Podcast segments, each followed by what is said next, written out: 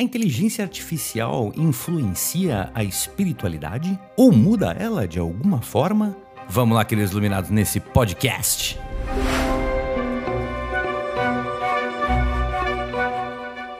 Olá, queridos iluminados, Rafael Branco de volta em mais um podcast nos canais da Luz e Arte. Tudo bem com você? Belezinha? Eu vou avisar desde o início, tá? Eu sou a favor da inteligência artificial. Vou defendê-la, vou teorizar e explicar para vocês que este mito jornalístico que está rolando de que isto é perigoso, na verdade são só mais notícias que estão fazendo clickbait, né? Que é a, a isca para você clicar e ver, e estão fazendo polêmica sobre uma coisa que, sinceridade, vai fazer a nossa raça evoluir. Diretamente, a inteligência artificial não afeta em absolutamente nada a espiritualidade porque são processos completamente diferentes. O que acontece no nosso corpo, o que acontece no planeta, o que acontece no nosso sistema, na galáxia e etc. A inteligência artificial não influencia isso diretamente, pelo menos agora no início do processo, mas pode ajudar. Poxa, inteligência artificial de repente trazendo benefícios na medicina, inteligência artificial facilitando funções? Bem, várias possibilidades existem, mas vamos lá. Algumas pessoas fazem polêmica dizendo que a inteligência artificial chegou, nós vamos perder os nossos empregos para ela. Que pensamento raso, que, que queridos, quem, se, quem pensa nisso, por favor, para, dá pausa nessa linha aí, vamos abrir um pouco a mente, vamos, vamos lembrar de coisas do passado milhares e milhares de anos atrás, ah, os seres humanos, né, nossos ancestrais, criaram uma ferramenta chamada martelo. Imagina o cara que criou, entrega o martelo na mão do amigo e fala: Ai meu, o que eu fiz aí, né? E o cara nunca viu aquilo, pega aquilo na mão e. O que é isso aqui, Zé Bigode? O que é isso aqui que você me deu aqui? É um martelo. Ah, martelo, legal. A primeira coisa que o cara vai pensar é para bater em alguém, né? É um porrete. Não, não, não, não é pra bater em ninguém, não, cara. É, é, é pra, pra bater prego, bater coisas. O que é um prego? Pô, é isso aqui, ó. É um pedaço de ferro com uma pontinha, aí você bate. Ah, legal. Pra quê? Você imagina quantas centenas de anos a humanidade demorou para absorver esse conceito de um martelo e um prego. E cara, na sequência disso, vamos dar um salto enorme e chegar mais perto aqui de nós. Bom, antigamente a iluminação pública de rua é, eram lampiões a óleo existiam os profissionais que acendiam todos os lampiões e no dia seguinte de manhã eles apagavam todos os lampiões e eles faziam isso todo dia. Quando a luz elétrica chegou, esses caras todos perderam emprego. Mas aí vem a questão: eles perderam emprego ou eles se instruíram, ganharam cursos e aprenderam a trabalhar na rede elétrica? Ah, poxa, caramba, a indústria automobilística, os carros agora não vão ser mais montados à mão, vão ser montados por robôs. Então todo mundo que trabalha na linha de produção vai perder o emprego. Ou eles se adaptaram e aprenderam informática e a programar os robôs ou dar manutenção nos robôs, e vamos entender o benefício que isso traz. Um carro feito à mão por um ser humano era um carro perigoso. Ele tinha muita falha de produção, muitos erros que a máquina não comete. Os carros se tornaram mais seguros para nós mesmos com automação. Aí, de novo, calceteiros, o pessoal que fazia aqueles mosaicos, né, paralelepípedos e tal, pô, eles foram instruídos e aprenderam a trabalhar com asfalto. Cara, quantas e quantas profissões nesses últimos milhares de anos receberam aditivos tecnológicos e, e, mudaram? Simplesmente as pessoas tiveram que aprender algo novo, mas continuaram a fazer de certa forma aquilo. No, na próprio estouro da internet ou até antes da informática, ah, o computador vai, vai tirar o ser humano da jogada. Não, na verdade, os computadores empregam mais gente do que qualquer outra profissão que era feita à mão no passado. Pô, vamos lá, administração, contabilidade, tudo isso. Pô, mas o computador calcula tudo sozinho, é, mas tem que ter algum ser humano lá para apertar o botão. Então o que acontece é um ciclo de renovação.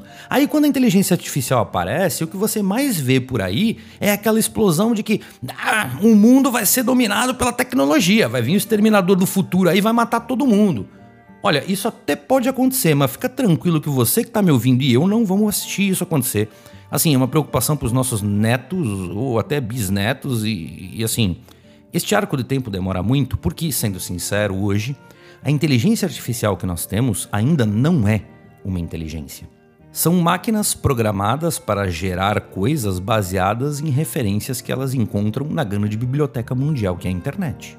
Inteligências artificiais que geram imagens, escrevem textos, eles não estão pensando, raciocinando para escrever aquilo. Eles estão fazendo uma, um recorte e uma colagem de informações textuais ou de imagens de outras referências para transformar aquilo em algo específico como você pediu. Mas se você tirar destas pseudo-inteligências artificiais as fontes, elas param de funcionar. Então, assim, a capacidade de criar, a máquina ainda não conseguiu ter. Voltando um pouco para trás, Turing, né? Turing foi um cientista britânico maravilhoso, foi extremamente famoso porque ele decifrou a máquina Enigma, que era a máquina nazista de codificação de mensagens e tal. Tem um filme, inclusive, sobre isso, contando a história dele. E esse cara, depois da guerra, é, se tornou o pai da informática. E já naquela época, no pós-guerra, ele se preocupou com a inteligência artificial, dizendo: eu preciso criar uma forma de saber o quão inteligente é esta tal inteligência artificial futurista. E ele criou uma coisa chamada teste de Turing. É bastante simples. É, você põe duas pessoas conversando, um homem e uma mulher conversando textualmente e assim não pode haver na conversa nenhum indicativo direto de gênero. Não pode falar eu estou agradecida é, a minha esposa ou o meu marido, não pode haver distinção de gênero. Mas em uma conversa corriqueira entre um homem e uma mulher, a inteligência artificial tem que ser capaz de identificar dos dois locutores quem é o homem e quem é a mulher. Esse é o teste de Turing, de uma forma muito simples. Até hoje, as únicas pseudo-inteligências artificiais que passaram no teste foram as que foram construídas especificamente para passar no teste, porque todas as outras falharam. Então, não, a inteligência artificial hoje não é uma coisa autômata. Ela não, não pensa sozinha, ela não cria sozinha. Não. Ela faz um aglomerado, uma junção de informações preliminares para alterar aquilo de alguma forma e te entregar conforme os padrões que você pediu para ela. E aí, uma coisa que eu vou falar para vocês: eu uso inteligência artificial na luz e arte. Não sei se vocês já perceberam, é, é bastante sutil, mas eu uso e eu vou mostrar para vocês aqui no podcast, mas vou colocar aqui no vídeo, se você quiser ver no YouTube, vou mostrar o exemplo.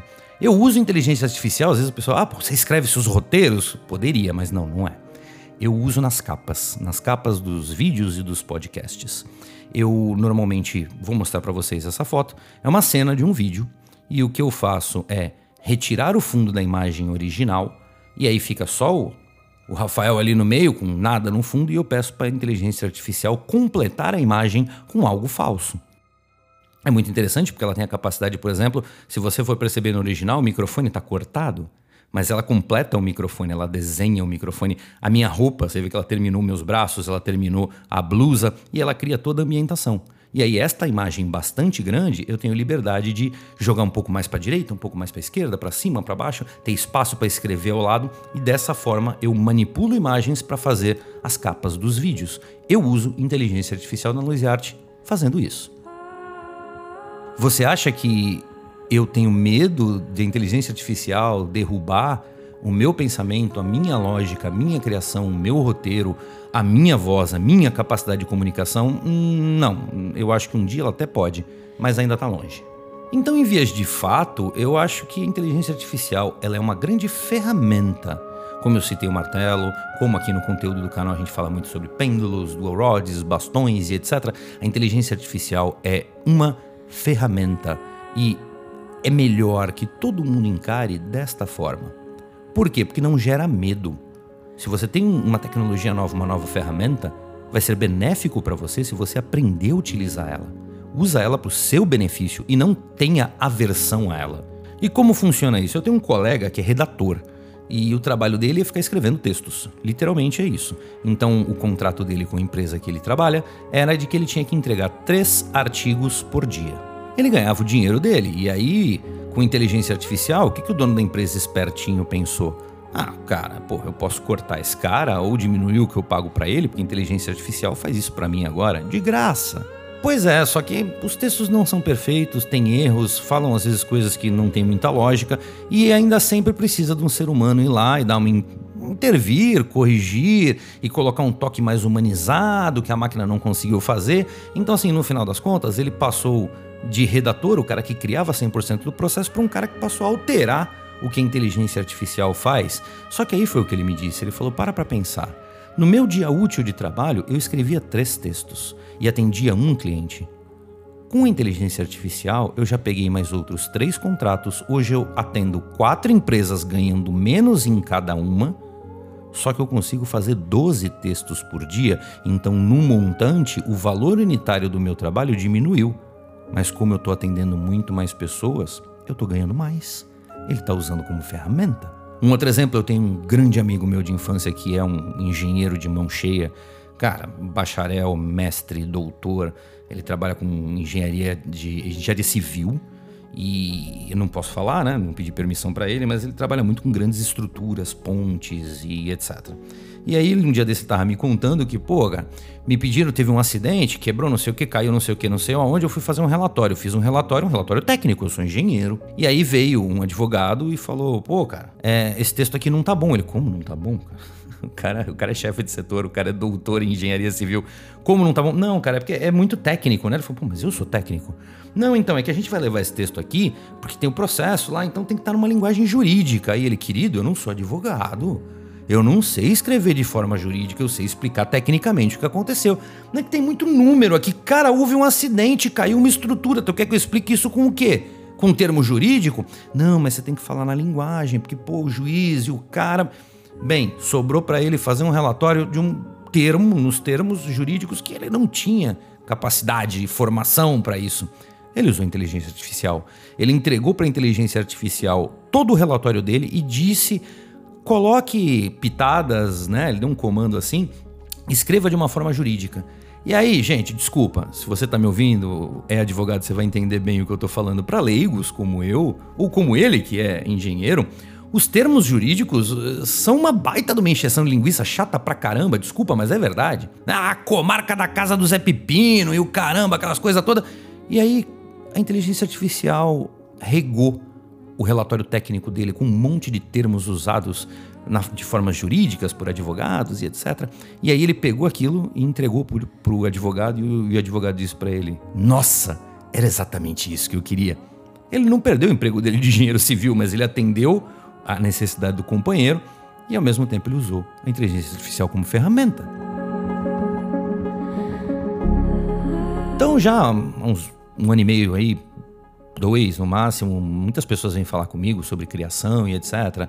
O quanto isso pode tirar o emprego de alguém, o quanto isso é perigoso. E a dica que eu dou para todo mundo é a dica do surfista. Entre na onda quando ela está crescendo porque entrar no meio dela é muito mais difícil e você vai ralar espaço com vários outros que já entraram antes. Surfa essa onda do nascimento. Surfe essa onda agora. Não tenha medo. Aprenda a ferramenta e desenvolva uma lógica na sua cabeça de como eu vou usar isso para ter um benefício para mim. Pô, Rafael, e no final das contas eu não falo nada sobre a parte espiritual?